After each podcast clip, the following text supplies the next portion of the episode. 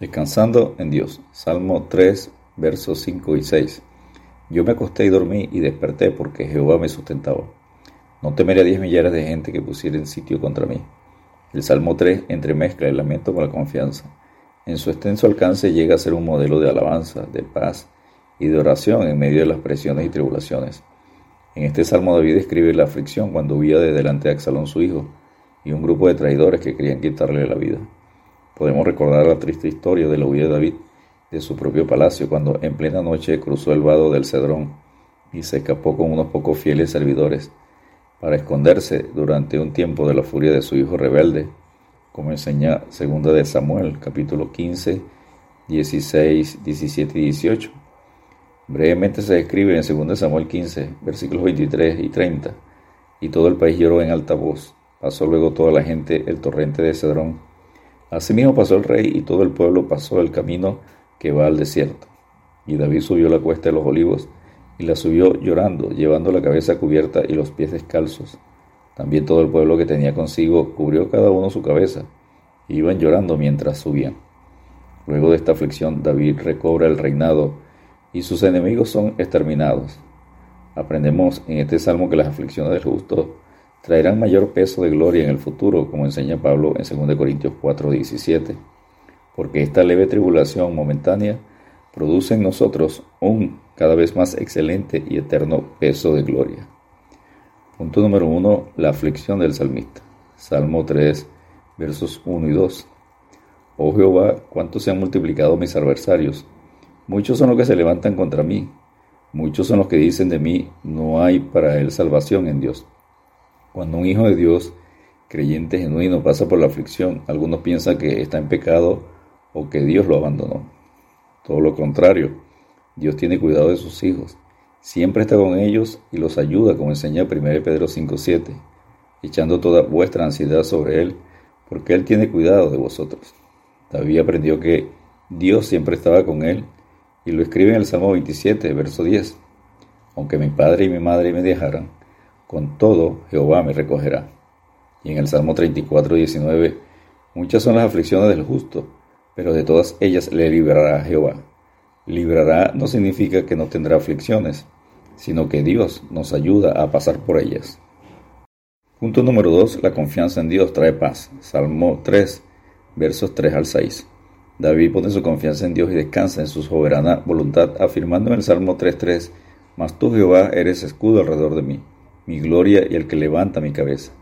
Igual enseña Pablo en Romanos 8:31. ¿Qué pues diremos a esto? Si Dios es por nosotros, ¿quién contra nosotros? David descansa en Dios porque Él escucha nuestra oración según el Salmo 3, verso 4. Con mi voz clamé a Jehová y Él me respondió desde su monte santo.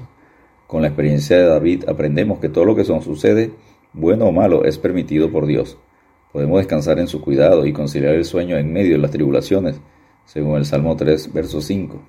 Yo me acosté y dormí, y desperté, porque Jehová me sustentaba.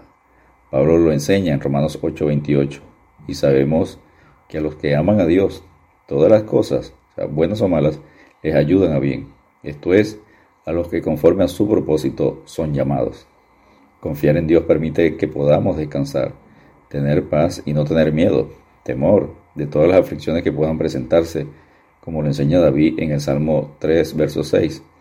No temeré a diez millares de gente que pusieren sitio contra mí. Enseña Pablo en Efesios 6, versículos 11 y 12, vestido de toda la armadura de Dios, para que podáis estar firmes contra las acechanzas del diablo, porque no tenemos lucha contra sangre y carne, sino contra principados, contra potestades, contra los gobernadores las tinieblas de este siglo, contra huestes espirituales de maldad en las regiones celestes. Punto número 3. La salvación está en la confianza en Dios. Salmo 3, versos 7 y 8.